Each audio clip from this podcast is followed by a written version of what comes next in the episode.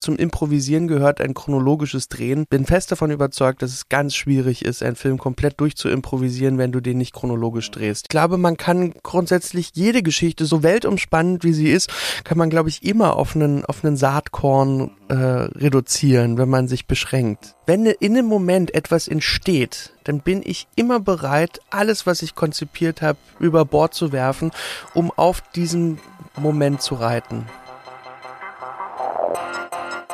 Indie Film Talk, dein Podcast übers Filmschaffen.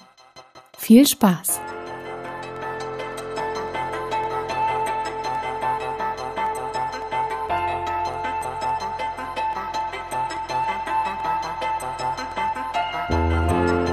Schön, dass ihr wieder eingeschaltet habt beim Indie Film Talk Podcast und dass ihr wieder Teil unseres Gespräches seid, wo es natürlich, wie der, das Intro schon gesagt hat, um das Filmschaffen geht. Und heute dreht sich vieles um die Oper. Überraschung. Überraschung. Wir reden heute doch nicht über Filme. Und ihr hört auch schon meinen Gast im Hintergrund, nämlich den Axel Ranisch, den Regisseur Axel Ranisch, den ich hier. Hi.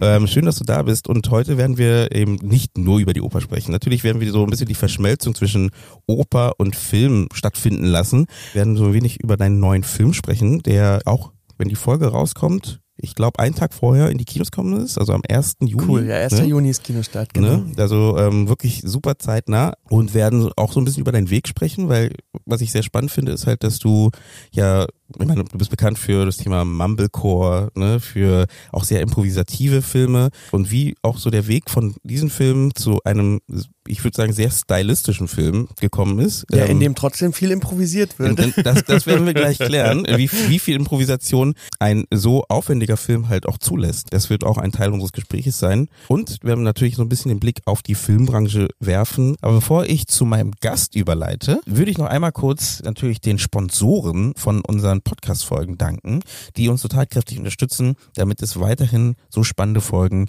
wie diese gibt. Deswegen geht dieser Dank in dieser Folge besonders an die Linda und Alexandra, die uns bei Steady jetzt schon, ich glaube schon auch schon fast zwei Jahre fleißig unterstützen und uns monatlich ein Dankeschön dalassen. Wenn ihr auch Interesse habt, ähm, uns zu unterstützen, schaut doch mal bei uns auf der Webseite vorbei, www.indiefilmtalk.de und dort auf Unterstützen klicken, um uns dort auch ein, gerne ein Dankeschön dazulassen, damit wir weiterhin solche spannenden Folgen wie dieses Gespräch machen können. Danke für die Unterstützung. Und äh, ich würde mal sagen, wir gehen jetzt in die Folge. Axel, wie bist du denn zum Film gekommen? Für die Leute, die es noch nicht wissen. Na, ich hatte mit Film gar nichts am Hut am Anfang. Also Perfekt, ich bin ja der perfekten eingeladen. Ja.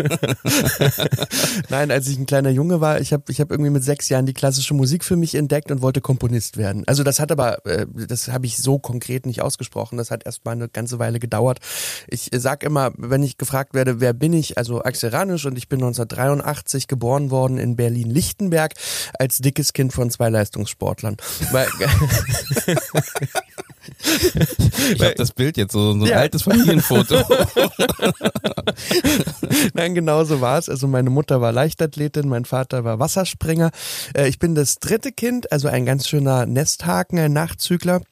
Meine beiden Schwestern sind 10 und 13 Jahre älter und die haben auch Sport gemacht. Also meine älteste Schwester war äh, Wasserspringerin in der Trainingsgruppe meines Vaters, was nicht immer konfliktfrei lief. Ähm, was ich damit sagen will, ist, äh, ich, ich habe äh, alle überrascht mit der Tatsache, dass ich mich für klassische Musik interessiere und dass ich so ein, ein musisches Kind bin und ein, ein, ein eines, was sich definitiv nicht für Sport interessiert. Ähm, so, äh, das, das war auch, das war auch ein, manchmal ein kleiner Konflikt, also weil ähm, aus Liebe heraus natürlich, weil äh, meine Eltern haben gemerkt, dass ich dicker und dicker werde und dass ich keine Freunde finde und sie haben gedacht, man muss mit Sport reagieren, so mit mit Teamsport gerne. Ich war Wasserballer für eine gewisse Zeit, das ist so ziemlich ziemlich das Schlimmste, was man machen kann, wenn man ein mobbliger äh, Teenager ist. Äh, man findet keine Freunde. Definitiv nicht. ähm, jedenfalls ist keiner auf die Idee gekommen, dass ich mal ein Instrument lernen sollte und ich eben auch erst mit 15 so.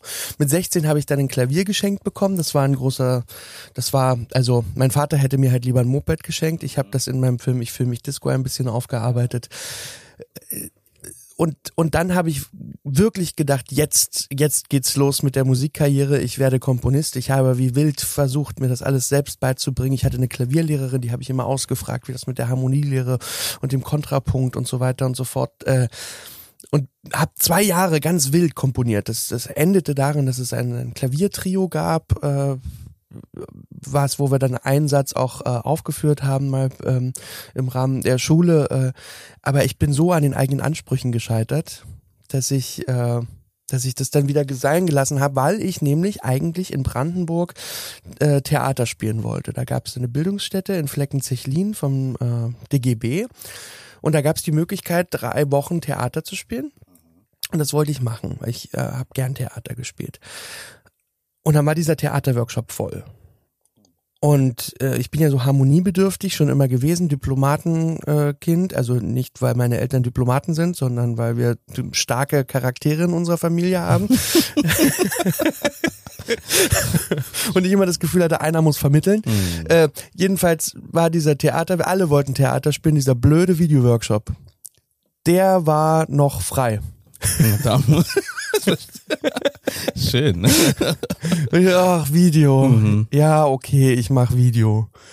Und, und bis, bis dahin, also das, das kann man sich heute kaum noch vorstellen, diese, diese frühen Video-Workshops, mhm. die es immer gab, die waren ja so mit VHS-Kamera und dann so ganz komplizierte VHS-Schnittsysteme, wo man immer rechtzeitig auf den Rekord-Button drücken muss, weil man quasi die Tapes überspielt hat, um zu schneiden. Also mhm. Also furchtbar. Casablanca hieß so ein frühes Schnittsystem. Grauenhaft, weil ich habe mit Technik keine Ahnung. Und dort habe ich gelernt, da gab es dann ganz frisch diese Mini-TV-Kameras und dieses so, so ein ganz einfaches Schnittprogramm äh, äh, von, von, von Apple, dieses iMovie, iMovie 2. Und das war easy, das habe sogar ich kapiert. Und dann habe ich in diesen drei Wochen dort in Brandenburg meine ersten drei Kurzfilme gedreht und mm. lost. Mm. Es war genau mein Medium. Mm. Ich wusste auf einmal, das ist alles das ist alles, was ich liebe, zusammen. Also sch schreiben, spielen, äh, Geschichten erzählen, Musik. Es war so wichtig, dass ich Ahnung von Musik hatte äh, als ich angefangen habe, meine, meine ersten Filme zu drehen. Und dann bin ich halt wirklich wie verwandelt, verändert aus diesem Workshop gekommen und wusste, ich werde Filme machen. Ganz, meine Eltern haben wieder mit den Augen gerollt und gesagt, oh Gott. Wenigstens Sportfilme. Stimmt, so richtig schön Sportfilm, das, der fehlt in meiner Filmografie auf jeden Fall. Musst du noch für deine Eltern einmal machen. Ähm, okay, das verstehe ich, aber das heißt, ähm, Komp Komposition, also Komponist werden in diese Richtung, war das auch ein Thema? Weil du schon diese musikalisch oder hast du dann als ja, ich bin halt das es gibt einen großen Unterschied. Also äh, ich, ich als Klassik-Nerd, ja, der ich, der ich wirklich seit meinem sechsten Lebensjahr in der klassischen Musik aufgegangen bin, in der Oper, in, in den großen Sinfonien, ich habe eine unendliche Bewunderung äh, für für die ganzen Komponisten und Komponistinnen gehabt und habe dann beim selbermachen immer gemerkt, wie sehr ich daran scheitere wie sehr mich alles, was ich mache, an irgendeine Referenz erinnert. Weißt du, das klang jetzt nach Prokofjew, das klang nach Mozart, das habe ich mir von Franz Liszt geklaut. Ähm, ich war überhaupt nicht frei. Und vor Film hatte ich halt gar keinen Respekt. Also, weil ich, ich muss gestehen, ich hatte also in meinem Freundeskreis ähm, somit, es gab so eine Bildungsstätte äh, in Berlin, das Wannsee-Forum. Äh, da war ich als Jugendlicher ganz oft und da habe ich das erste Mal dann Freunde gehabt. Mhm. So, das war eine Zeit lang in der Schule war ich da nicht so. Mhm. Äh, aber, aber im Wannsee-Forum habe ich Freunde gefunden und mit diesem Freundeskreis sind wir halt auch manchmal ins Kino gegangen. Und da gehörte halt der grandiose Comiczeichner Marvin Clifford war äh, einer meiner besten Freunde oder ist einer meiner besten Freunde und wir waren dann immer so, aber Marvin als Comiczeichner hat sich natürlich immer so für diese ganzen Superheldengeschichten interessiert, ja, und die haben mich halt so überhaupt nicht interessiert. Und für mich war Film immer irgendwie su su Superheldenscheiß. Mhm. Mhm. Also das war nicht, das hatte nichts mit mir zu tun. Ich habe das nicht nicht so richtig und und Marvin, als ich dann gesagt habe, ich möchte ich möchte jetzt Filmemacher werden, hat Marvin auch so müde gelächelt, weil er dachte, du Was ich von dir weiß, nein. okay. Aber das heißt, diese, diese drei Kurzfilme, die du gemacht hast, Ja. ähm, was genau inhaltlich, welche Richtung, also was hat dich denn da besonders irgendwie gecatcht? Na, der allererste war, das, das, das, das war alles, es war in Brandenburg und es ging ein bisschen gegen Rassismus, das war so das Hauptthema. Ähm, wir haben da thematisch äh, äh, auch mit, mit Jugendlichen aus der Region äh, gearbeitet, die dann integriert wurden in die, in die und wir hatten so einen Na äh, Neonazi dabei, Dennis Zinke, so ein großer Dicker und der war, äh, der war irre, also weil der, der, der stand immer vor der Bildungsstätte und pöbelte äh, ge- äh, und und dann hat unser unser Mentor Ricardo Zamora gesagt, du äh, entweder du hältst jetzt die Klappe oder du machst mit, so. Also geh oder mach mit. Mhm. Und überraschenderweise hat er gesagt, okay, ich mach mit. und mit Dennis habe ich dann drei, drei Kurzfilme gedreht. Ah. Und, und einer ging darum, dass äh, äh, da rennt einer weg und, und wir sehen irgendwie so, so zwei Nazis verfolgen den, also äh, Dennis und ich. Ich hatte mir damals für die, dafür sogar eine Glatze äh, äh, rasiert und, und, äh, und man denkt, der kriegt jetzt gleich aufs Maul. Mhm. Ähm, und dann tanzen die aber Ballett für den. Ja. Dann ist er, zieht die Kamera auf und dann sieht man, die, die beiden dicken Typen stehen im Tütü. Äh, und, Aber das hat der Dennis mitgemacht. das hat der Dennis mitgemacht. Ja, der war eh, das war, der war, der war, ich glaube, das war eine gute Zeit für den mit uns. Mhm. Also das war auch super, weil wir haben, wir haben ja Filme gemacht. Äh, wir brauchten auch Kostüme. Und er hatte irgendwie Stiefel und Bomberjacken und das, weißt du, es war so, es ist, und es war dann nachher, gab es die Präsentation in der Dorfkirche in Fleckenzechlin und der, und er hat seine ganzen Freunde mitgebracht. und die haben sich aber mega gefreut, ihn auf der Leinwand zu sehen. Und, äh, und, und der, der, der, der Titel äh, unseres allerersten Films, den wir gemacht haben, äh, der, der, der, der, die Quintessenz war dann irgendwie, äh, äh, gibt den Nazis eine Beschäftigung.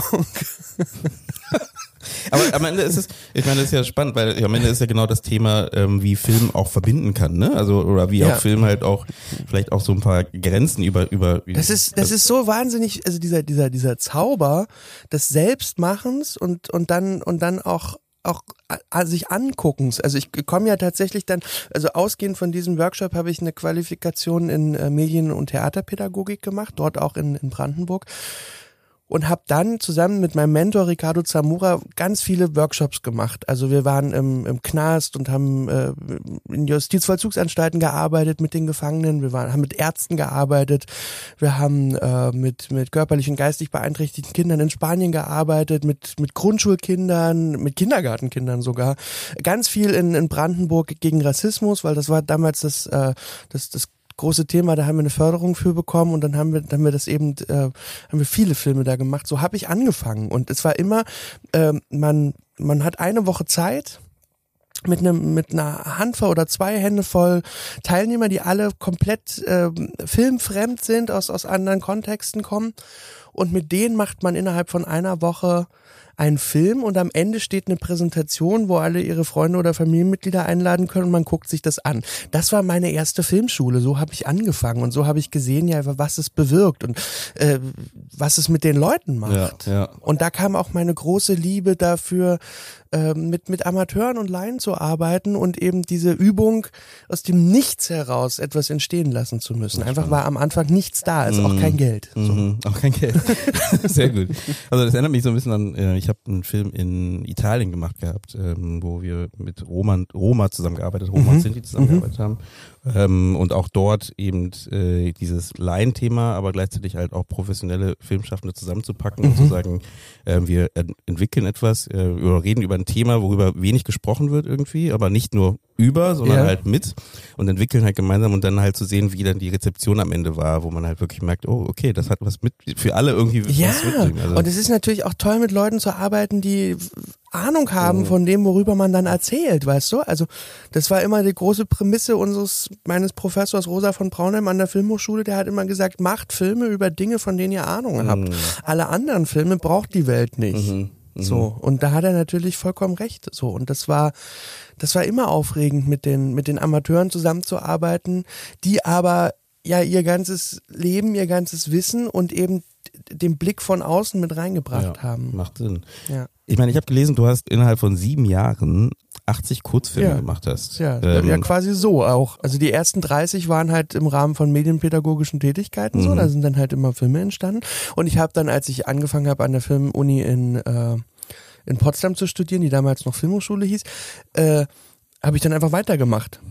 Also weißt du, ich hatte, ich hatte, ich hatte ja auch keine Beziehung, so. Ich war, äh, fühlte mich lange allein. Äh, und habe dann gemerkt, okay, wenn ich Filme mache, dann dann bin ich mit mit Leuten zusammen Mhm. und und äh, ich bin ein geselliger Mensch und deswegen habe ich mindestens alle vier Wochen einen neuen Film gedreht. Mhm. Aber halt nicht so, wie man sich das jetzt vorstellt, irgendwie ein halbes Jahr lang äh, äh, organisiert und ein Drehbuch geschrieben. Die Prämisse war immer, ich gucke, wen ich habe und was ich habe und dann auf die Situation hin denke ich mir was aus. Aber genau, das, das wäre die Frage. Also wann, wo kam die Idee? Hast du irgendwie trotzdem geschrieben davor oder hast du dann einfach gesagt, ich drehe jetzt einfach drauf? Oder ja, wie? ja, meistens habe ich nicht geschrieben. Okay. Meistens, wir sind zum Beispiel, also ganz oft haben wir, haben wir gesagt, wir fahren eine Woche irgendwo hin, Mhm. äh, zum Beispiel in den Semesterferien und dann lassen wir uns von dem Ort inspirieren und gucken, was da für eine Geschichte äh, lauert. Mhm. Das war eine Zeit lang. Oder mal habe ich ähm, äh, einen Zeitungsartikel beziehungsweise eine Kontaktanzeige oder so. Ich habe mal so eine Reihe von Filmen gemacht, die nur, die nur Kontaktanzeigen.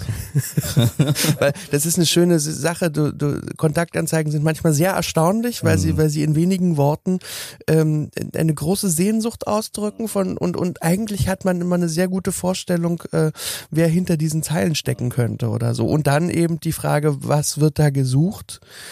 Und äh, gibt's da nicht enorme Konflikte, wenn die aufeinandertreffen? Und es ist eine schöne übersichtliche Geschichte, zwei Personen in einem Raum. Ja, das stimmt. Mhm. Das ist sowieso das Tollste auf Ja, der Welt. stimmt. Also das kann ich jedem, der Filme machen will, nur empfehlen. Äh, scheißt auf die ganze Technik, nehmt euch zwei tolle Leute und steckt sie in einen Raum und denkt euch was aus. Mhm. So. Das ist schlau. Mhm. Und meistens habe ich halt nicht vorher geschrieben, sondern ich habe halt geguckt, naja, weil, weil, weil eben aus dieser, aus dieser Medienpädagogik kommt, ich so geübt war darin, aus, aus dem, aus dem Nix jetzt etwas, etwas zu machen. Mhm. Ich meine, am Ende, das muss man auch üben, genau wie du sagst. Genau, das, das ne, muss man dass üben. Deswegen. Das ist natürlich spannend, aber das ist auch, ich meine, das ist ja sowas wie so ein äh, Muskel, den du trainieren kannst. Ja, ne? genau, Und, ist so. Vor allen Dingen, vor allen Dingen den Muskel, der, der, äh, die Angst, du verlierst die Angst vor, zum Beispiel vor Schauspielern. Ja, also wenn, wenn du es wenn du's regelmäßig machst äh, und dich regelmäßig in die Situation bringst, äh, du musst jetzt irgendwas herstellen, du musst irgendwas machen, du musst mit den Leuten arbeiten. Ähm, so, wenn, wenn, wenn du nur alle zwei Jahre einen Film drehst, dann wird die Angst natürlich Ja. überdimensional. Mhm. Und, ich glaube, diese Übung hat schon auch dazu geführt, dass ich mich nirgendwo so wohlfühle wie am Set. Also da bin ich wie so ein Fisch im Wasser. Ich Mhm. könnte jeden Tag drehen. Mhm. Also wirklich. Es lachen immer alle, wenn ich das sage, aber es ist wirklich so. Ich liebe das. Ja, ich weiß warum. Aber nee, aber das ist natürlich spannend, äh, weil aber, aber, aber kennst du das? Also, ich, ne? also ich kenne diese Angst. ja. nee, ich, nicht die Angst, aber ich kenne diesen Respekt, den man halt davor hat, ne? Und ich verstehe, also ich finde diesen Gedanken, den du äh, damals hattest und den du auch ausgelebt hast, super, ähm, eben so oft zu, selber auch zu drehen und auch da, wie du sagst, scheiß auf die Technik, konzentriere dich auf ne, deine SchauspielerInnen und auf dein, äh, vielleicht hast du sogar noch ein Drehbuch, ne? Ist ja voll okay, aber dann hast du die, die äh, diesen kleinen, diese kleine Gruppe, mit denen du arbeitest und dadurch halt mehr produzieren, mehr dran arbeiten und dadurch dich als filmschaffende Person halt oder als Regisseur äh, oder Regisseurin halt zu verbessern. Ich glaube, das ist sowas, was man gerne mitgibt, glaube ich, oder ich selber auch für mich mitnehme, weil am Ende hat man immer diesen Druck. Ich habe ja gerade gesagt, ich schreibe auch gerade an einem Film und dann schreibt man dran, dann kommen Lebensumstände dazu und dann Ja, und dann Selbstzweifel. Genau, Selbstzweifel, braucht die Welt überhaupt meinen Stoff oder ist Ja, es, genau, ne, und, genau. ne, und das ist natürlich, aber dann trotzdem irgendwie Ja. produktiv zu bleiben, ähm, Ja. das ist, glaube ich, eine ganz schlaue Idee und egal, auf welchem Stand man gerade vielleicht ist, ähm, das kann man ja mitnehmen. Ja. Ne? ja. Und du musst immer gucken, wo, wo du, wo du, weißt du, wo du stehst, wo du herkommst, Mhm. was du mitbringst, was dein Blick auf diese, also die, die, die Welt braucht deinen Stoff, weil du ihn erzählst. Mhm. That's it, so. Das ist ein super Zitat. Gerne. Können wir aufdrucken auf die. Ich gebe dir die Rechte für den T-Shirt-Druck, die sind hiermit verschenkt. Super, ich bin, ich bin reich, ich hab's. Ja.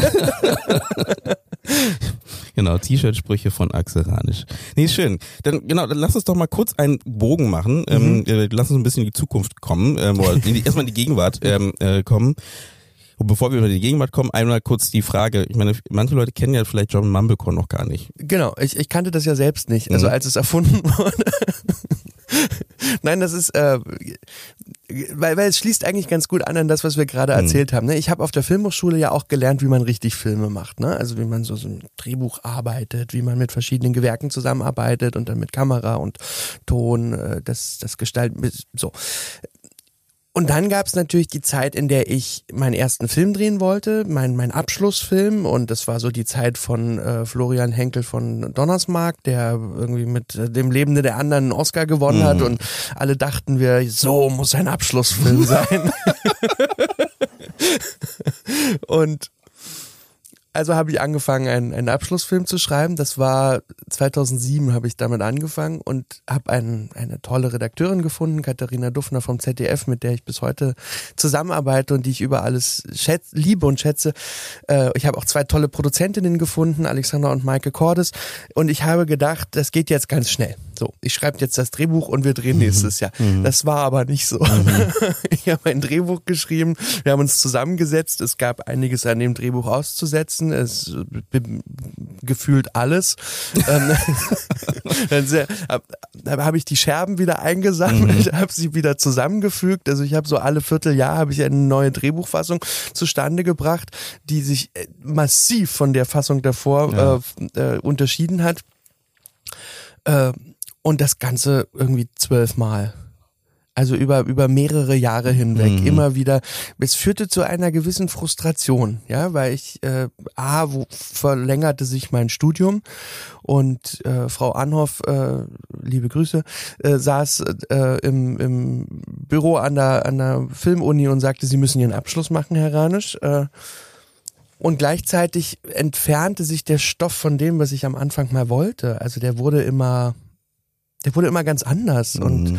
ich, ich habe damals auch noch nicht so viel Erfahrung gehabt darin, äh, dass man auch zu den Dingen stehen kann, die man oder verteidigen kann, die die von denen man weiß, dass dass sie eigentlich richtig sind. Mhm. So, ich habe mich sehr darauf verlassen, dass die natürlich die Ko- Kolleginnen, mit denen ich gearbeitet habe, immer genau wissen, wie eine Geschichte erzählt werden muss. Aber von meinem eigenen Leben hatte ich ja dann am Ende doch auch viel Ahnung. Mhm. Ähm, so, es, es, es, es, es kam zu dem Punkt, dass ich sagte, ihr Lieben, es hat nichts mehr mit dem zu tun, was ich mal erzählen wollte, ich schmeiß es hin. Und dann habe ich mehr oder weniger aus Frust meine Mini-DV-Kamera genommen und gedacht, du hast doch früher auch kein Geld gebraucht, um deine Filme Mhm. zu drehen und keinen Aufwand so.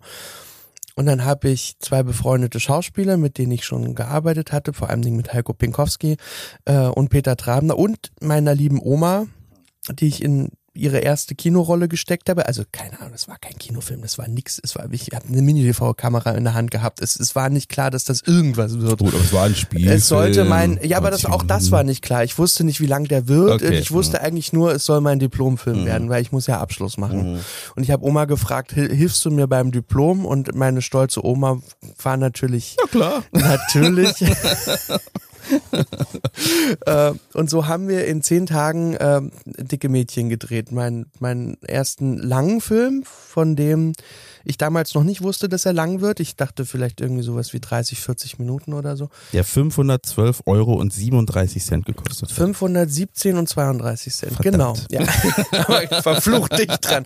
Ja, also, ne, weil Mini-DV-Tapes, Mhm. äh, Schrippen, eine Tank-Benzinladung, weil wir sind mal nach Brandenburg gefahren und haben da am See gedreht. So, so viel mehr war es auch Mhm. nicht, ja. Also ist das.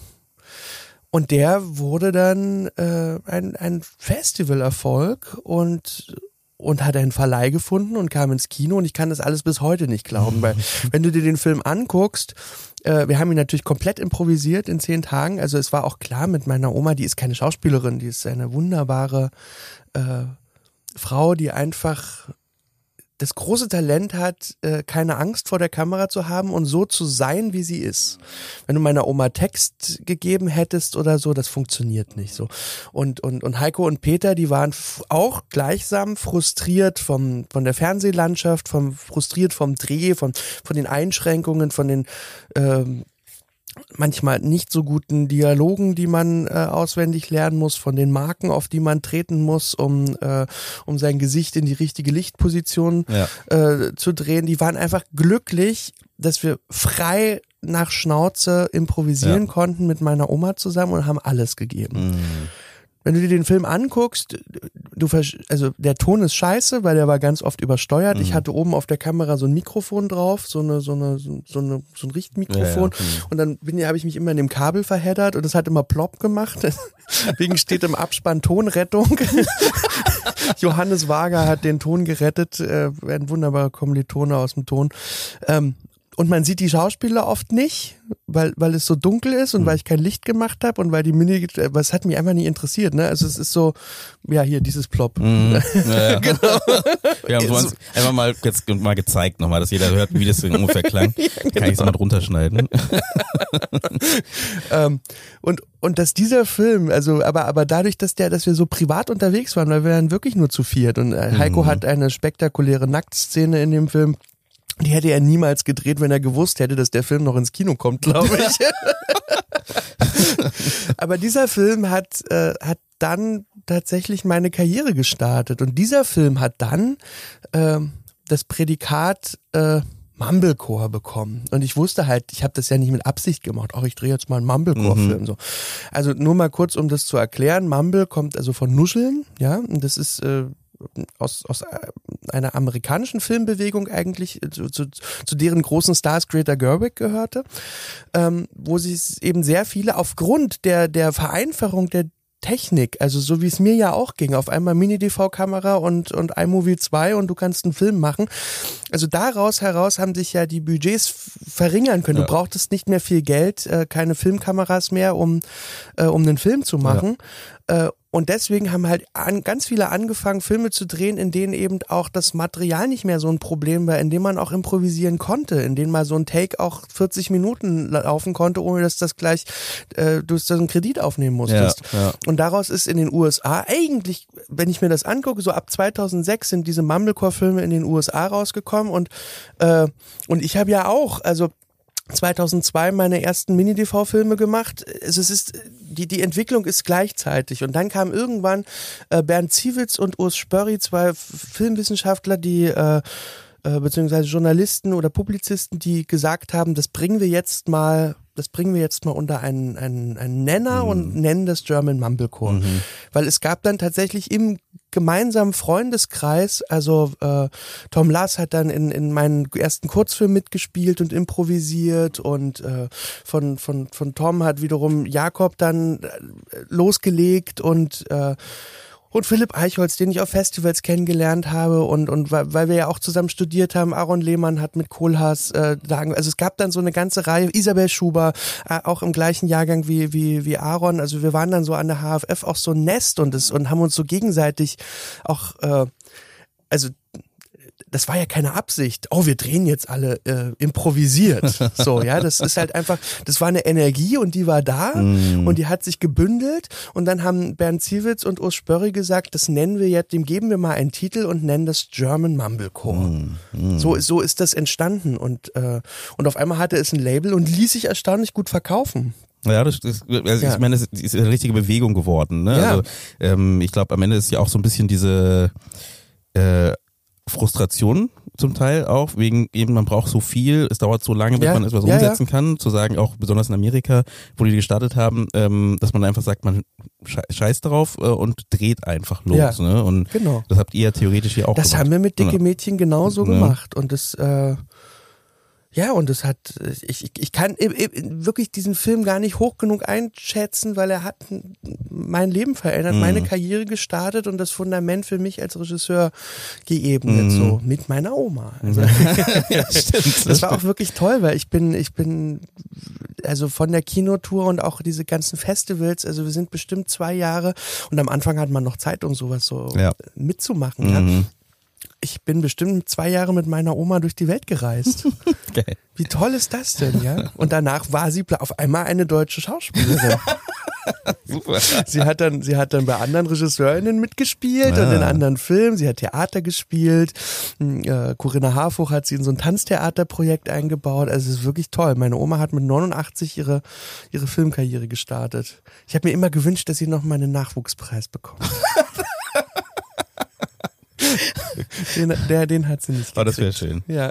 Das wäre nochmal schön. Ich, ähm, bevor wir, wir kommen ja gleich auch für die Leute, die auf äh, das Gespräch natürlich zum äh, zum neuen Film äh, warten. Zu Oper, ne? Wir Äh, haben zu wenig Oper, über Oper genau, geredet Oper kam bisher. Du hast gar nicht vor. groß angekündigt. Es kommt, es kommt. ähm, aber äh, du hast, äh, ich meine, das ist ja super spannend, was du schon erzählst und deswegen finde ich so mal äh, einfach den Weg einfach spannend, weil auch wie gesagt hier diesen Bogen von German Mumblecore, wo auch viel improvisiertes mit Mhm. drin ist und viel lo drauf lo einfach lauf drauf Ja. losfilmen ist, dann ähm, hast du ja, ja schon, du hast dazwischen ja auch noch einen Tatort inszenieren dürfen. Ne? Auch, und, ja, ja, und auch improvisiert. Also Mhm. das war ja dann die aber das war auch das schwierig wahrscheinlich durchzudrücken, kann ich mir vorstellen. Nein, oder? überhaupt nicht, weil das war ja die Idee des Senders. Also das Ja, war das okay. Tolle, dass äh, Und das ist die, deine die- Marke wahrscheinlich, und deswegen haben die dich wahrscheinlich gefragt. Die haben mich eingeladen und gesagt, äh, jetzt erzähl doch mal, was, was machst du da mit der Improvisation? Das war eine irre Runde, weil ich saß äh, äh, in einer ganz großen Redaktionsrunde mit bestimmt zehn Redakteuren vom SWR, die mich eingeladen hatten zu erzählen, äh, wie ich denn ich, äh, dicke Mädchen und dann im Anschluss kam ja Ich fühle mich Disco, das war der Film,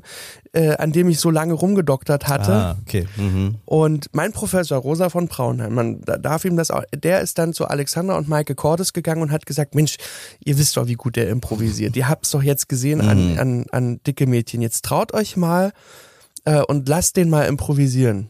Und dann habe ich mit den Cordes-Schwestern vereinbart, dass wir sagen, wir reduzieren die Geschichte auf äh, fünf Figuren und drei Drehorte, damit man das auch wirklich improvisieren kann, weil zum Improvisieren gehört ein chronologisches Drehen mit dazu. Man, ich bin fest davon überzeugt, dass es ganz schwierig ist, einen Film komplett durchzuimprovisieren, wenn du den nicht chronologisch drehst, ja, weil aus jeder Szene entsteht die nächste Szene. Und das heißt, du kannst, du musst den produktionstechnischen äh, Aufwand einfach verringern. Und, äh, und das geht dann nur mit drei Drehorten, an die man auch immer wieder zurückkehren kann, so dass man nicht blockweise die Drehorte abdrehen muss. Und Alexandra und Maike hatten den Mut zu sagen, da lassen wir uns drauf ein, das machen wir.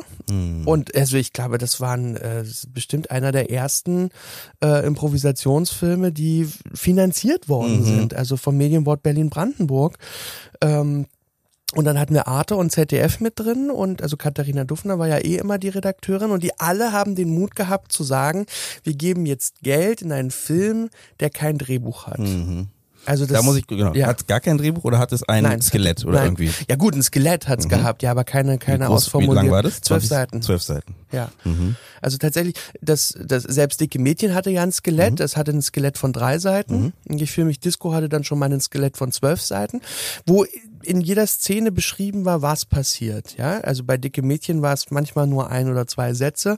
Bei ich fühle mich Disco war es schon ein ganz kleines bisschen mehr, aber es war auch wirklich nicht viel. So. Und tatsächlich kannst du ja, du siehst nicht, wie die, wie die, es gab keine Dialoge. Du siehst nicht, wie die Figuren klingen, wie sie, wie sie sprechen. Ähm, manches konnte man sich aus früheren Drehbuchfassungen vorstellen, aber eigentlich, eigentlich war auch alles nochmal neu. Und es war alles durch, dadurch, dass wir uns versprochen haben, es auf fünf Figuren und drei Drehorte zu reduzieren, wurde die Geschichte viel dichter, als sie jemals zuvor war. Ja, weil, weil einfach, also der Zwang, bin ja immer Fan von einem Korsett, weil sobald ich irgendwie eine Beschränkung habe, fängt die Kreativität an zu blühen. Ähm, diese Beschränkung zu sagen, das ist jetzt die Vorgabe, mit den vier, fünf Figuren musst du alles erzählen, da flogen dann lauter Seitenfiguren raus, die es mal gab und die halt Energie gezogen haben oder die die Geschichte verwässert haben oder so. Es war ganz toll, also sich das vorzunehmen. Das ist so spannend. Glaubst du, man kann ähm, auch mit dieser Idee des Skeletts ähm, auch, also das sind ja meistens sehr persönliche Geschichten, ne, ähm, äh, die dadurch entstanden sind, zumindest in der Vergangenheit, ähm, habe ich das Gefühl zumindest, ähm, dass man auch vielleicht so diese größ großen Geschichten vielleicht auch erzählen kann. Also, weißt du, was ich meine? Also jetzt nicht nur diese, nicht nur, das ist jetzt nicht abwertend gemeint, sondern, sondern sagen kann, hey, wir etwas Weltumspannendes kann man auch in so einem Konzept spannen. Es muss ja nicht immer an 10.000 Drehorten sein, kann trotzdem nur drei Drehorte haben. Ich glaube, man kann grundsätzlich jede Geschichte, so groß wie, wie sie auch, so weltumspannend wie sie ist, kann man, glaube ich, immer auf einen, auf einen Saatkorn äh, reduzieren, wenn man sich beschränkt. So. So guter Satz. Schon wieder so ein, so ein, so ein äh, Satz für ein T-Shirt. Ja, der ist zu lang für ein T-Shirt. das ist die Rückseite. Ist die Rücks- Haben wir nochmal zwei, zwei Seiten befüllt, ist super. Muss ich mitschreiben. so ein T-Shirt-Macher schreibt gerade mit. Also es gibt, es gibt so, äh, das Hübsche war ja, als äh, dicke Mädchen ins Kino kam und mit seinen 517 Euro und 32 Cent sicherlich der billigste Kinofilm äh, in der Geschichte dieses Landes war. Am gleichen Tag kam ja auch Cloud Atlas in die Kinos und das war damals der teuerste äh, Film. Und äh, Wie, wer, wer programmiert denn sowas? Dass man das gleichzeitig setzt. Aber gut, weil es andere, andere Zielgruppe wahrscheinlich, deswegen. Ja, das war, okay. ich glaube, es war Ja. Zufall. Also Okay. das ist, da hat sich ja niemand abgestimmt und gesagt, ach, die Mhm. beiden Filme hauen wir jetzt mal zur gleichen Zeit raus. Es ist passiert. Und es war sehr lustig, weil wir hatten beide gleichzeitig Premiere in der Kulturbrauerei und Tom und ich, also Tom hatte den Riesensaal und ich hatte so einen ganz kleinen und wir haben uns aber beide äh, in der Pause äh, Mhm. getroffen und saßen, weil wir unsere eigenen Filme nicht nochmal angeguckt haben Mhm. und saßen dann nervös auf dem roten Sofa. Wir kannten uns über Rosa, weil auch Tom Tick war ja ein, ein, ein Kind, äh, ein Le Lehrkind von Rosa von Braunheim ist, auch wenn Tom nie eine Filmhochschule besucht hat. Mhm. Aber Rosa war sehr bedeutend für ihn. So. Ja, Ähm, und das war natürlich hübsch. Und die- diese beiden Filme, die spiegeln aber sehr deutlich, äh, dass es zwei unterschiedliche Konzepte gibt. Das eine Konzept ist, du guckst halt, was hast du zur Verfügung, so wie meine Ferienfilme immer waren, passt dann die Geschichte daraufhin an. Ja, und das heißt, du musst aber sehr flexibel reagieren und weil du musst immer gucken, was da ist. So. Und Also die Prämisse ist, man müsste am nächsten Tag losdrehen können, ohne groß was organisieren zu müssen. Mhm. Ja, also was hab ich? Das mache ich. Mhm. Und bei Cloud Atlas zum Beispiel ist ja das komplette Gegenteil. Da ist eine gigantische Fantasiewelt äh, und die muss man umsetzen und, und, und herstellen. Und das ist dann auf einmal sehr aufwendig. Also selbst wenn du kleine Welten, es muss ja nicht mal die gigantische Fantasie sein, die Cloud Atlas hat, sondern, sondern selbst wenn du kleine Welten kreierst am Schreibtisch, auf einmal bist du gezwungen, du musst genau die richtige Ja. Besetzung haben.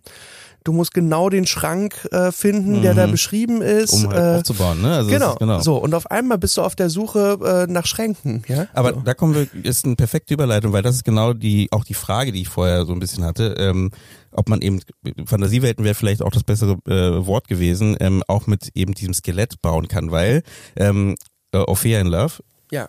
der neue Film, äh, der am ersten, Nein, machst du gut. der, der, der im Kino läuft. der, im Kino, der jetzt. ja jetzt im Kino läuft, äh, am 1. Juni, ähm, der ist ja fantasievoll, der ist, ich würde auch zum Teil bildgewaltig nennen, ne, weil der hat einfach auch schön, also super äh, spannende Kamerafahrten hat. Jetzt nicht nur Werbung, sondern ich wirklich einfach nur vom Stil, ne, wie, wie der aufgebaut ist. Und da ist auch mehr geplant werden. Also ich, ich habe das Gefühl, da muss mehr geplant werden, um das umzusetzen. Hast du da Ja. auch nur so ein Skelett gehabt, ähm, irgendwie von, oder wie, wie sah das da Nee, das aus? Ske- Skelett war ein ganz kleines bisschen größer, aber auch nicht mehr. Also mein Co-Autor Sönke Andresen und ich, wir haben das Skript zusammengeschrieben. Mhm.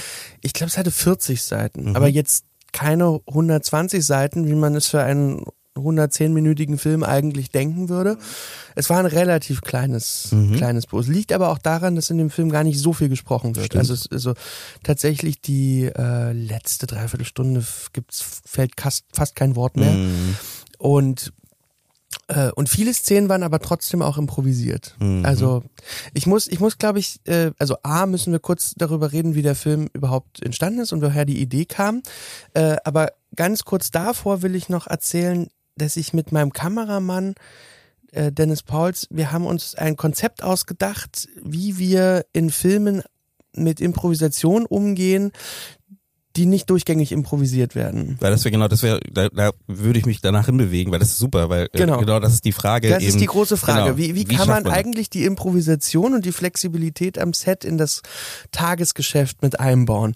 Und das funktioniert, haben, unser Konzept war, dass wir äh, uns immer die Drehbücher angeguckt haben und gesagt, welche Szenen sind eigentlich Arien und welche sind Rezitative.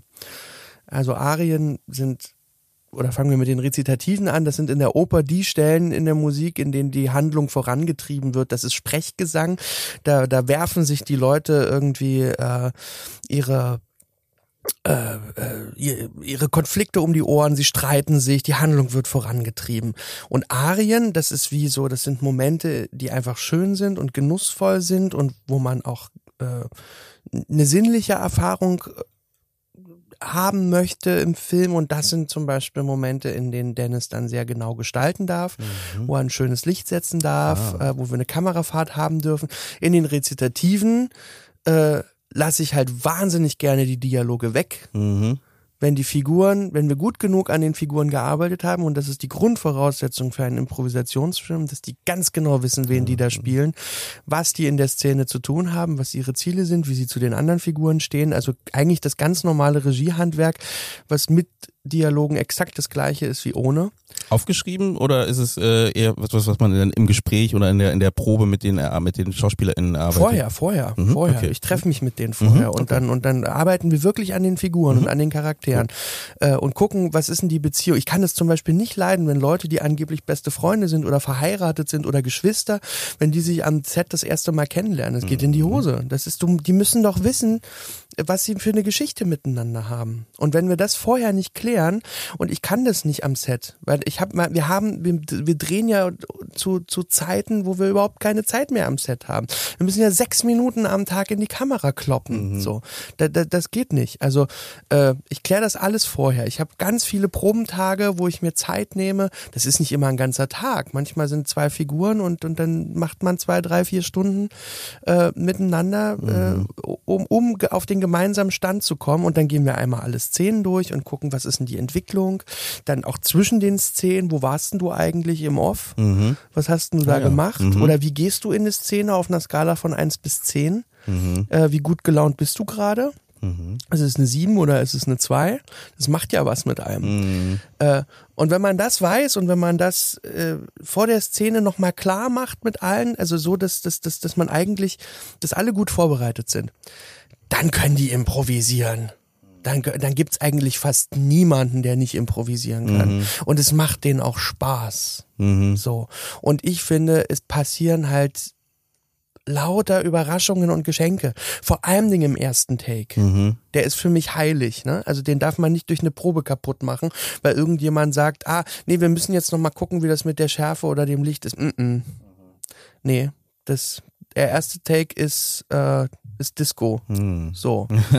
Und wenn wir in einem Rezitativ sind, dann muss Dennis die Kamera auf die auf die Schulter nehmen und oder oder wir haben jetzt äh, bei äh, Auf Feuer and Love haben wir viel mit diesen Gimbals. mit diesen Gimbals gearbeitet. Das ist ja quasi wie, die sind ein kleines bisschen träger. Das ist nicht so einfach, da muss man extrem gut antizipieren. Aber man muss äh, sowieso antizipieren. Wenn du die Kamera auf der, also Dennis muss in der Szene eigentlich mitspielen, ja. Der darf einfach nicht nur aufs Bild gucken, sondern der muss genau merken, äh, wer hat denn jetzt vielleicht gerade den nächsten Impuls, wer ist denn am Ball? Das finde ich immer spannend beim äh, improvisativen Drehen, ähm, auch für die Kamera, fürs Kameradepartment. Dass ich hatte mal ein Gespräch mit Timon Scheppi Ja. äh, dazu und ähm, er meinte auch, dass er so ein bisschen auch aus dem Dokumentarischen mitgenommen Mhm, hat, ne? dass du halt einfach als Kameramensch da nicht in Anführungsstrichen nur abarbeitest, sondern schon antizipieren musst und überlegen musst, okay, vielleicht passiert jetzt doch irgendwo was, was anderes Spannendes, ähm, Mhm. Genau. wo ich einfach mal da den Blick hinwerfen sollte ne? und dann äh, das mitzunehmen. Wie, wie oft habt ihr denn ja, zum Beispiel, es, gab, es gibt eine Tanzszene, Ja. ähm, ja, zum ich weiß gar nicht, wo das ist genau, aber da, wo ähm, auf der Straße. Ja. Ne? Und äh, das frage ich mich auch, habt ihr das abgesperrt oder nicht? Ist die erste Frage, aber die zweite Frage ist eigentlich, wie oft habt ihr das gedreht? Ja, das ist, das ist eine, eine sehr besondere Szene, das ist eine Arie. Mhm. Ja, stimmt, ja. Das ist kein Rezitativ, da wird sich nicht gestritten, da wird nicht, die, also das geht, das war ein, und das ist eine wirklich durchchoreografierte Arie. Mhm.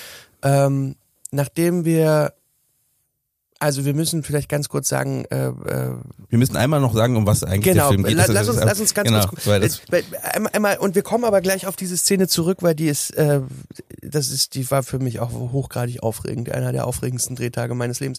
Ähm, es ist so, dass der äh, jetzige Intendant der Bayerischen Staatsoper Serge Dorny zu mir kam und gesagt hat, ich möchte gerne Opernarien verfilmen als Kurzfilme. Ich möchte gucken, dass wir diese unfassbar tolle Musik an ein anderes Publikum kriegen, als das, das eh schon zu uns in die Oper kommt. Eine Idee, mit der der bei mir offene Türen eingerannt ist. Also ich war total begeistert. Ähm, und dann habe ich aber überlegt, können wir daraus nicht gleich einen ganzen Film machen? Also weil es gab in den, in den 80er Jahren so einen Versuch eines Omnibusfilms, wo so zehn Regisseure äh, zehn Arien und Duette vertont ha äh, verfilmt haben und das war dann die hatten aber nichts miteinander zu tun. mhm. Das, äh, und ich, das kriegen wir besser hin. Mhm. So. Also wenn, wenn dann doch mit allen Tricks und Mitteln des Films, es schlagen ja nun mal beide Herzen in meiner Brust. Das passt natürlich. Ähm, ne? dann, dann würde ich halt gerne einen richtigen Film machen, wo, wo diese ganze tolle Musik drinne vorkommt und wo aber die Arien eine Selbstverständlichkeit kriegen, äh, weil sie mit der jeweiligen Emotion unserer Hauptfigur verbunden sind. Und ich wollte, als diese Idee, als Serge das toll fand und gesagt hat, da sind wir dabei, das machen wir quasi als Koproduktion mit der Bayerischen Staatsoper, was sensationell ist, äh, dass äh, da war mir dann klar, ich möchte gerne, weil es wird ja dann auch eine Verneigung vor meiner großen Liebe, dem Musiktheater, äh, will ich mit dem, mit dem ältesten Stoff des, der Oper, des Musiktheaters arbeiten. Und das ist nun mal die Orpheus-Sage. Ähm, und Orpheus ist quasi die Gestalt aus der griechischen Mythologie, ein unglaublich toller Sänger, ähm, der sich verliebt in seine Eurydike und die aber verliert, weil der Gott der Unterwelt, der Pluto, ein Auge auf sie geworfen hat. Und sie stirbt dann an einem Schlangenbiss. Und er muss dann in die Hölle, in die Unterwelt zu ihr reisen, um sie zurückzuholen.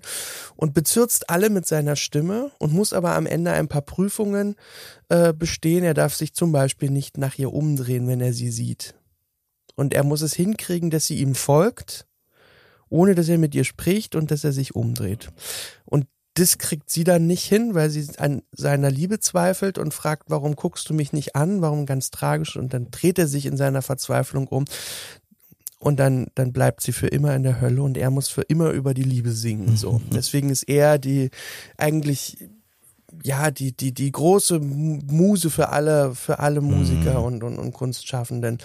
Ähm, und diese, diese Geschichte, die hat mich schon immer fasziniert, die mochte ich gern und ich wollte die gerne adaptieren für diesen Film. Mhm.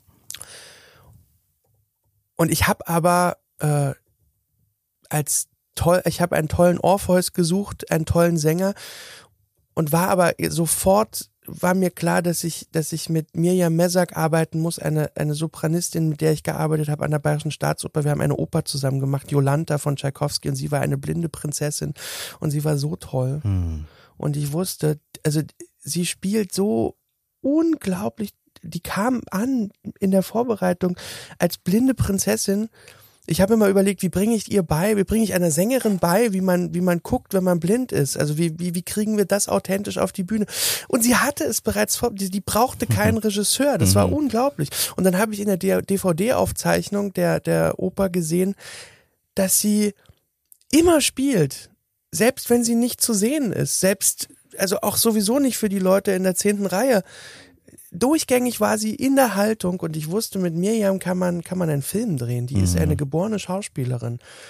Und deswegen habe ich sie besetzt und dann Ja. habe ich die Geschlechter getauscht. Also ja, es stimmt. so. Mhm. Eine, eine moderne Geschichte von, von Orpheus und Eurydike, aber mit einer Sängerin in der Hauptrolle und dann als Gegenstück mit einem Tänzer, der quasi die Eurydike-Figur spielt, äh, der Kolja, ein Straßentänzer, der in einer merkwürdigen Beziehung mit einer älteren Dame äh, eigentlich auf der Straße lebt und sie sind kleinkriminell. So.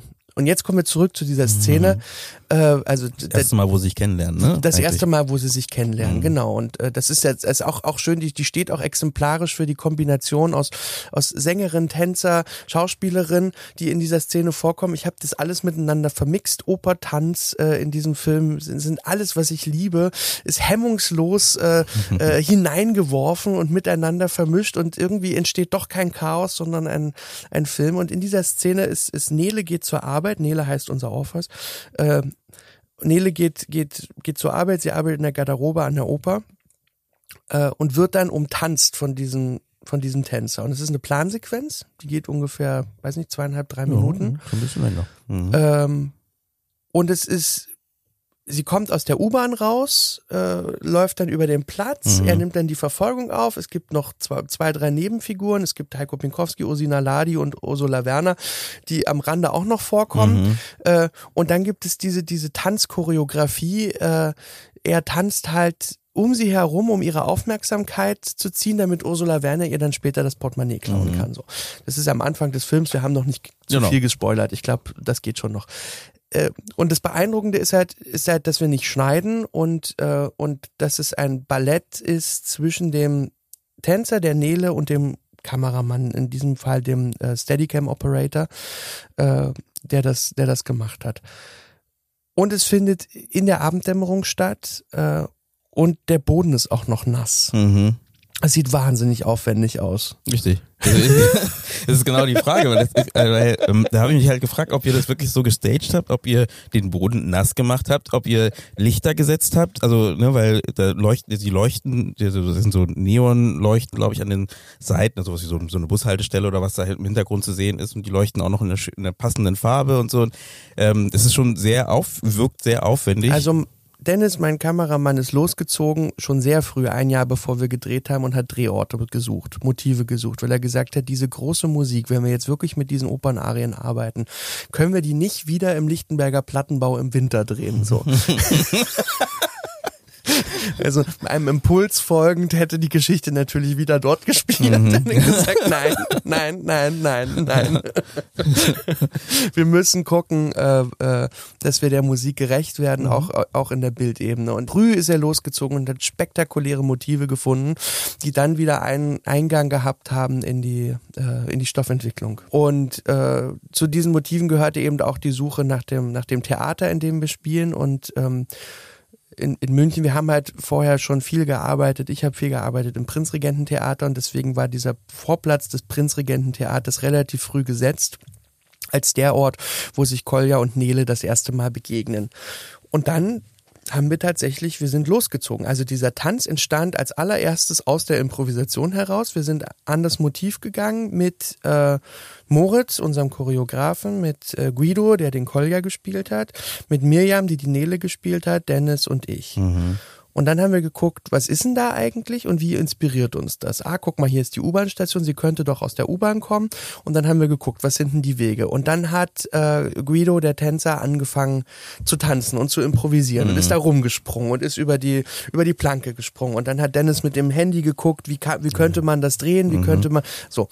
Dann haben wir wirklich im nächsten Schritt aus dieser Improvisation äh, sind dann Moritz und Guido äh, ins, ins Studio gegangen und haben angefangen, diese Improvisation in eine Choreografie mhm. umzuarbeiten. Mhm. Dann haben wir uns wieder dort getroffen und das dann konkreter ausprobiert. Auch noch mit, da hatte Dennis dann so eine kleine Kamera dabei, haben wir das damit probiert und geguckt, wie wir das machen. Haben wir schon gemerkt, okay, ja, also das, hier werden wir das Restaurant im Bild haben, da müssen Leute sitzen. Hier werden wir die Straße überqueren. Diese Straße muss dann leider irgendwie abgesperrt mhm. werden ähm, wenn die abgesperrt wird, dann sind da so ganz hässliche äh, Absperrungen im Bild. Dann mhm. haben wir mhm. beschlossen, okay, wir machen das, aber dann erzählen wir eine Baustelle. Man muss dazu sagen, weil es 360 Grad. Ja, ne? ja also, es genau, dreht sich in genau, alle Richtungen. Heißt, es ist genau. alles immer zu genau, sehen. Also auch, auch das Team hatte keine Chance, sich zu verstecken. Mhm. wir haben alle unten in der U-Bahn gehockt. Ja. So, äh, genau. Mhm.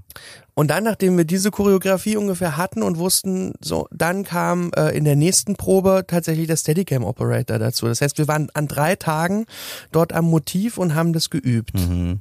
Ähm, und dann kam der Tag des Drehs und mein Kameramann wollte halt, damit alles so toll und spektakulär wie möglich aussieht und damit wir nichts machen müssen, eigentlich immer am liebsten bei Sonnenuntergang drehen. Ne? Also immer in der Dämmerung, weil da ist das tollste Licht, ohne dass auch irgendjemand nur einen Scheinwerfer aufbauen muss. Blaue Stunde, ne? Genau.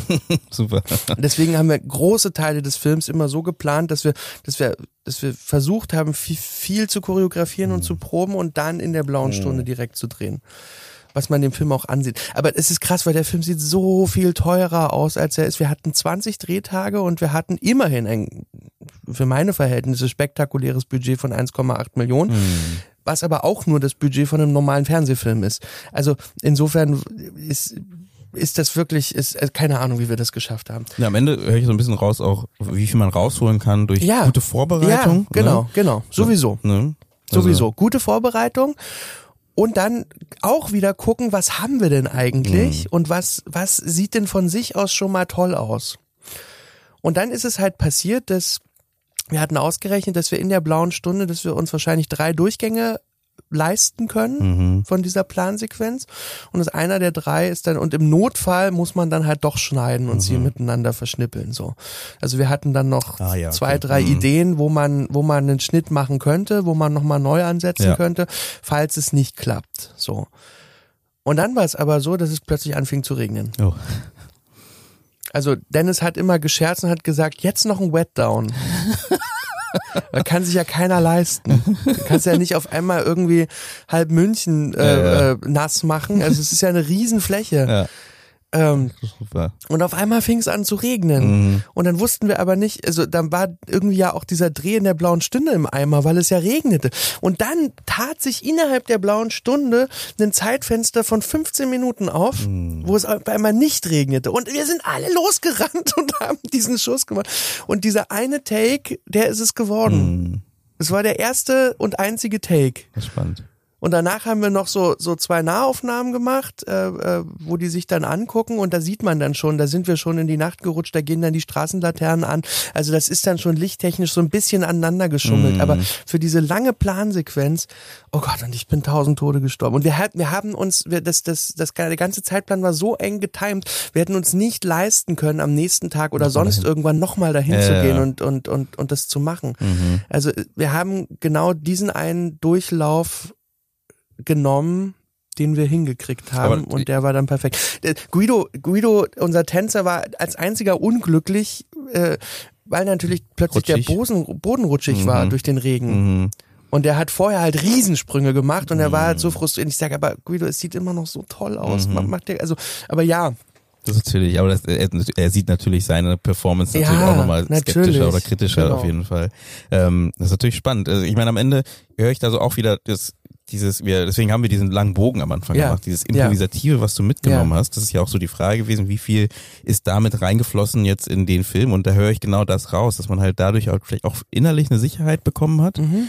ähm, mit Situationen umzugehen, Ja. ne, wie sie halt kommen, ne? Ja. um halt genau dann zu sagen, ach dann mal gucken, was passiert. Ne? Ja. Und am Ende passiert dann doch genau das, was man braucht. Ja, und wenn Improvisation bedeutet, dass man, dass man gelernt hat, äh, flexibel Mhm. zu sein, ne? Und immer spontan. Also ich habe, weil du vorhin, wir können ja auch gleich kurz über dieses kleine Manifest reden, Mhm. was wir damals geschrieben haben. Bei einem Punkt äh, in diesem Manifest ist, ist genau das, dass man immer auf den Wellen des Momentes reitet. Und das ist das, was ich mir auch nicht, das habe ich so verinnerlicht, dass ich mir das auch nicht wegnehmen lasse, Ja. wenn wir plötzlich ein größeres Team haben oder wenn in einem Moment etwas entsteht, dann bin ich immer bereit, alles, was ich konzipiert habe, Über über, Bord werfen. zu werfen, Mhm. um auf diesen Moment zu reiten. Mhm. Das bringt mich doch dazu, ähm, äh, meine, den Film gibt's ja im Kino. Ich weiß nicht, ob wir das schon gesagt haben. Oh ja. Kann man gar nicht oft genug sagen. Er läuft, er läuft bundesweit in 40 Kinos, in Berlin in sieben zum Beispiel. Äh, genau, man, man muss ihn unbedingt, man muss ihn auch wirklich im Kino sehen, weil es macht keinen Spaß. Also ich bin ja nicht so, ich, also ich finde ja, Leu Leute sollen sich die Filme ruhig irgendwie Da besorgen, wo auch immer sie kriegen. Ich will halt, dass die Filme gesehen werden. Aber bei dem Film macht es schon auch sehr, sehr viel, also extrem viel mehr Freude, ihn im Kino zu sehen. Große Leinwand, weil es sind wirklich spektakuläre Bilder und diese 5.1-Mischung ist geil. Also Das hab es, ich nicht- es geht um Musik. Mm, es geht um schön, Musik stimmt. und es klingt, es klingt im Kino so, so viel anders. Das, das kriegst du einfach auf der, auf, auf dem Laptop nicht hin. Du musst es machen wie Tarantino und sagen, na, den Film muss man sich aber auch fünf, sechs Mal angucken. Eh, man entdeckt immer was Genau, Neues. immer was Neues. Ne? Ja. So, so macht es Tarantino. Äh, fünf, sechs Mal angucken und dann gibt es ganz viel Neues und du wirst bei jedem Mal neu überrascht sein. Aber das ist so. Das ist so. Weil, äh, also die Tatsache, wir haben ja über das grundsätzliche Regieführen so ein bisschen schon gesprochen. Mhm. Ähm, wir haben das immer in Bezug auf die DarstellerInnen gemacht, aber ich bin jemand, der gerne beschenkt wird, ja. Ich, ich, ich, ich vertraue den Leuten, mit denen ich zusammenarbeite und die dürfen in ihrem Gewerk wahnsinnig viel Freiheit ausleben und ähm, und ich liebe Ideen. Ich bin nicht der, der sich am Schreibtisch etwas Genialisches ausdenkt und es muss genauso umgesetzt werden. Ich finde es so toll, wenn die Leute mitdenken und mitmachen. Und es führt aber auch dazu, dass die eine ganz große Lust bekommen, äh, mit vielen Ideen anzukommen. Und das ist herrlich, weil weil dadurch wird der Film belebt, ja. Und wir haben halt das ist ich bezeichne mich ja auch wahnsinnig gerne als Spielleiter, weil ich das Gefühl habe, wir spielen zusammen. Und ja, natürlich muss am Ende jemand das irgendwie leiten und manche Dinge entscheiden und immer wissen, in welche Richtung es geht, aber dieses gemeinsame Spielen, das bezieht sich nicht nur auf die Schauspieler, sondern es bezieht sich eben auch auf alle anderen Gewerke. Ähm, und dadurch kommt es, dass das auch in, in Orphea in Love eine, eine solche Fülle von Details im, im Maskenbild, in der Ausstattung, äh, im, in, auf der Tonebene. Es passiert wirklich so viel, dass es sich richtig lohnt, den Film fünf, sechs Mal anzugucken. Auf jeden Fall. Das war jetzt keine Werbung, das war jetzt einfach. ah, ich habe so geschickt miteinander verbunden. Nein, also wie gesagt, ist ja, genau. ist, ja, ist ja berechtigt, ist ja alles gut. Ähm, das bringt mich genau zu, wir kommen ja langsam ähm, zum Ende ähm, und da führe ich gerade so ein bisschen zur Filmbranche allgemein hin und du sagst ja gerade auch, die Offenheit auch ähm, ähm, am Set zu haben, dass die, die einzelnen Departments halt volle kreative Freiheit haben und sich auch ausüben, austoben können. Ähm, ist es auch ein Trend in der Branche, wo es langsam hingeht, hast du das Gefühl? Oder hast du das Gefühl, dass es immer noch sehr steif ist? Das, ich ich kenne ja leider nur die, die eigenen Drehs. Ne? Also es gab eine Zeit, in der ich auch als Schauspieler hier und da mal Erfahrung gemacht habe und halt wie ein kleiner Spion äh, äh, ah ja. an anderen Regisseuren mit bei der Arbeit zugeguckt habe. äh, Nein, es ist ja toll, wenn du, wenn du, wenn du die, die Erfahrung auch auf der anderen Seite der Kamera machst ja, und, und dich auf deine Rolle konzentrierst und dann eben nicht die ganze Verantwortung tragen musst. Ich finde es super. Ich bin auch, ich habe auch, wenn ich, wenn ich als Schauspieler in einem Film bin, habe ich auch nie das Bedürfnis, äh, mich in irgendeiner Weise einzumischen, was Regie, also überhaupt nicht. Mhm. Ich genieße das so sehr, nur für meine Rolle verantwortlich zu sein. Äh, und für die bin ich dann aber auch gerne verantwortlich und für die kämpfe ich dann auch ja, leidenschaftlich. Ja. Ich, ich würde die Frage anders stellen. Ich ja. würde die fragen, ähm, glaubst du, wir brauchen mehr Freiheit für die äh, einzelnen Departments ähm, in der Branche, dass man halt, weil ich höre das immer wieder, dass es halt äh, auch oft da auch zu äh, wie sagt man, schlechten Gefühlen kommt. Ne? Ja, äh, ne? Weil naja, was wir brauchen, ist Wertschätzung. Also mhm. nur mit Wertschätzung werden wir kreativ. Also mir, ich weiß nicht, mir gut. geht es so. Mir mhm. geht es so. Mhm. Wenn, wenn mich jemand ankackt, dann bin ich nicht mehr offen. Mhm. Also dann habe ich auch keine Lust mehr zu arbeiten. Mhm. Und äh, diese diese alte Idee von äh, ja mal, es muss muss eine Scheißstimmung am Set herrschen, nur dann wird der Film gut oder so. Nee, ich also davon halte ich nichts. Also ganz ehrlich nicht. Ich ich äh, ich halte auch nichts von diesen. Ich, ich habe immer das Gefühl gehabt, auch im Studium an der HFF haben wir diese äh, diese alten großen äh, Universalgenies noch so noch so verehrt, so Stanley Kubrick also irgendwie Hitchcock, so, ne? ja mhm. und dann und dann äh, äh, den, den Schauspieler mit 63 Takes quälen und äh, und irgendwie sagen, ja egal, äh, wir wir überziehen jetzt drei Monate, um den Film zu drehen, wir fahren ohne Plan, aber brauchen acht Helikopter nach Vietnam, now. so es ist, ich weiß nicht, weißt du, also ja, das finden wir irgendwie geil, aber aber es ist kein kein kein wertschätzendes Miteinander. Ja. Und ich halte das für, also ich kann so nicht kreativ sein. Mhm. Also mich, mich schränkt das ein. Und ich habe das Gefühl, dass ich mit lauter Leuten zusammenarbeite, die es genießen, Freiheiten zu haben und wertgeschätzt zu werden. Mhm. So. Ich glaube auch, dass dieser, diese Art von Geniekult, kann ja, man das so nennen? Genau, das ne? wäre das Wort. Ne? Ja. Ähm, dass das vielleicht auch nicht mehr so ganz zeitgemäß ist heutzutage. Ähm, also es gibt bestimmt immer noch den oder die, die äh, davon noch äh, das mitnehmen, ne? Also es ne, gibt Ridley so Scott viele unterschiedliche Typen, weißt du? Also mm. es mhm. gibt ja, es gibt ja große Genies, überhaupt gar keine Frage. Aber ich will, ich will gerne den Punkt machen, dass man sich nicht an denen orientieren muss. Also man muss weil, weil es gibt nämlich, dass daher kommt ganz viel Druck und Angst, dass man das Gefühl hat, scheiße, ich muss doch als Regisseur, Regisseurin ein Genie sein.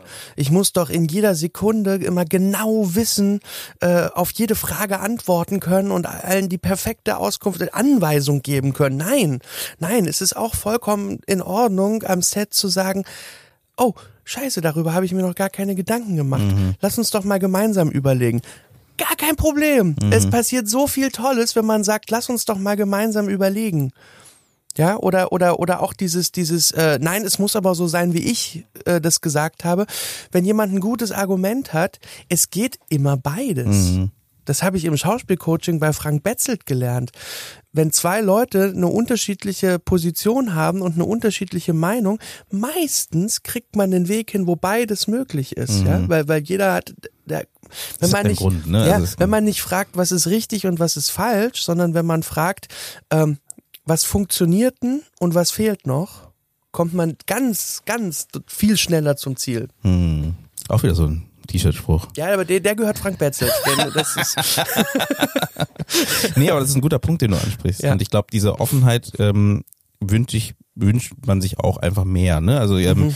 dass, äh, wie du schon gesagt hast, auch mit den verschiedenen Departments, dass man da irgendwie diese Offenheit auch denen gegenüber gibt, dass sie das Gefühl haben, okay, ich darf kreativ sein, ich werde gehört. Ich glaube, das ist auch so ein Wort, was man oft vergisst, ne? Also ne, ähm, das Gefühl, äh, das Gefühl zu haben, erst recht in so einem Ökosystem wie einem Filmset, dass man gehört wird in irgendeiner Mhm. Art und Weise hilft, glaube ich, ungemein für die gute Stimmung am Set und auch für die am Ende für das Produkt, was am Ende rauskommt. Ähm, deswegen ist es auf jeden Fall ein guter guter Gedanke und ähm, das würde ich auch gleich mal so einloggen in Anführungsstrichen, äh, weil äh, das das können wir super mitnehmen. Äh, ich würde noch einen kleinen Bogen, den letzten Bogen machen Ja. zum Thema Manifest, weil ähm, Ja. genau, ihr hattet, äh, du, du hattest ja äh, das Mani äh, dein Manifest ja auch ähm, damals rausgebracht. Wann war das? Weißt du so? Da, na, das war als äh, dicke Mädchen rauskam und wir wurden gefragt von der äh, Filmzeitschrift Revolver, äh, ob wir nicht anlässlich des Jubiläums 50 Jahre Oberhausener Manifest, Mm. ob ich nicht auch ein Manifest schreiben möchte oder ob ich einen Beitrag zum Manifest machen könnte. Und dann habe ich gedacht, naja gut, jetzt sind wir gerade mit dicke Mädchen raus. Ich kann ja mal anhand von dicke Mädchen ein sehr gutes Filmemanifest schreiben.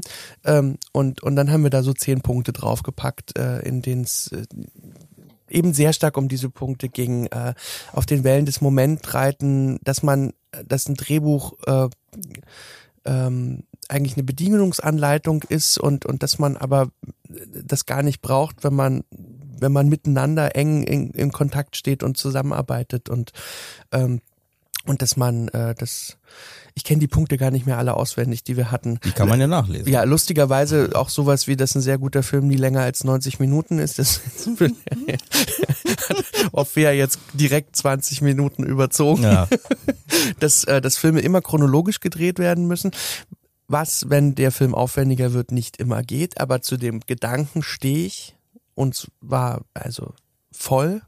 Also in dem Stil, na klar, wenn du den Film, wie wir besprochen haben, wenn du den in dem Stil machst, Ja. Dann äh, kommst du daran, glaube ich, schwer vorbei. Ja, ne? ansonsten, also dieses unchronologische Drehen, ich werde mich daran niemals gewöhnen können. Mhm.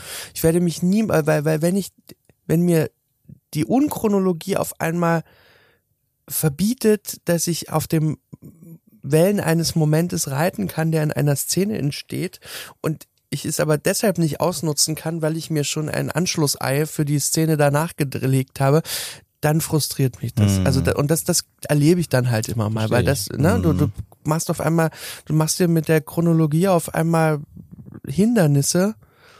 Äh, Stimmt, ja, ja. Ist natürlich genau, wie du sagst, ist schwierig halt bei eben größ, also wenn du 20 Sets hast, Ja, ja, äh, ne, ich- die du bespielen ich hast, habe ja jetzt eine Serie gedreht, äh, äh, nackt über Berlin, sechs mal 45 Minuten, Mhm. was wirklich eine ganze, ganze Menge, es waren 350 Szenen mhm. ähm, und die kannst du natürlich nicht chronologisch Ja. drehen. Das funktioniert nicht. Das muss nach Drehorten abgearbeitet Mhm. werden. Und da fällt einem sowas aber auch auf, ne? dass man bestimmte Dinge äh, dann einfach nicht machen kann, damit es anschlusstechnisch, also viel geht immer. Ja, ja. Mhm. Und äh, auch, auch, auch, auch in diesem Film gab es immer wieder, oder in dieser Serie viele improvisierte Momente, aber, aber man, man, man hat durch die Chrono Unchronologie schon eine ganz schöne Einschränkung. An die werde ich mich nie gewöhnen. Das weiß ich. Ich meine, das Manifest heißt sehr gute Filme. Ja. Ne? Äh, Das findet man, glaube ich, auch auf deiner Webseite. Auf jeden Fall, ne? ja, das, das Das steht heißt, da irgendwo. Aber ich werde einfach mal, wir werden einfach in den Shownotes drauf verlinken, dann kann man sich das einfach direkt angucken. Und deswegen erstmal vielen Dank. Axel, dass du hier warst, dass du hier bist. Wir ma- wir machen mal langsam einen Punkt, weil ich habe natürlich auf meiner Liste noch viele weitere Themen, die man ansprechen könnte. Aber das äh, nutze ich doch einfach, dass du wiederkommst ähm, und dementsprechend äh, äh, behalte ich die mir vor und würde einfach nochmal dir die Möglichkeit geben, kurz zu sagen, wann läuft der Film Und Oh, Fair in Love startet am 1. Juni bundesweit in den Kinos, falls ihr es noch nicht wusstet. falls ihr es noch nicht wusstet. Und der ist ein, ein, ein groß, ihr müsst auch keine Angst haben vor der Oper oder so. Es ist wirklich ein, es ist ein, ein, ein, ein romantischer, ein Märchenfilm mit viel Musik, mit, mit, mit Liebe und mit, aber auch mit ganz viel, äh, ganz viel Ranisch, mit ganz viel äh, zauberhaften, improvisierten Momenten. Ähm, und ein Film, der, glaube ich, sinnlich ist und glücklich macht. Mhm. Schön gesagt, schön gesagt. Damit geben wir ab in den Tag, in den Abend oder in die Nacht. Ähm, bedanken uns auch bei euch Zuhörende, dass ihr euch die Zeit Oh genommen ja, habt, vielen Dank. in, äh, uns zuzuhören ähm, beim Schwadronieren. Und ähm, ja, wie immer, ihr könnt den Podcast überall finden, wo es Podcasts gibt. Also zum Beispiel bei Apple Podcasts, Spotify und mit jeder Podcast-App und ähm, auf unserer Webseite www.indiefilmtalk.de. Vielen Dank und wir hören uns bei der nächsten Folge. Danke, Eugene.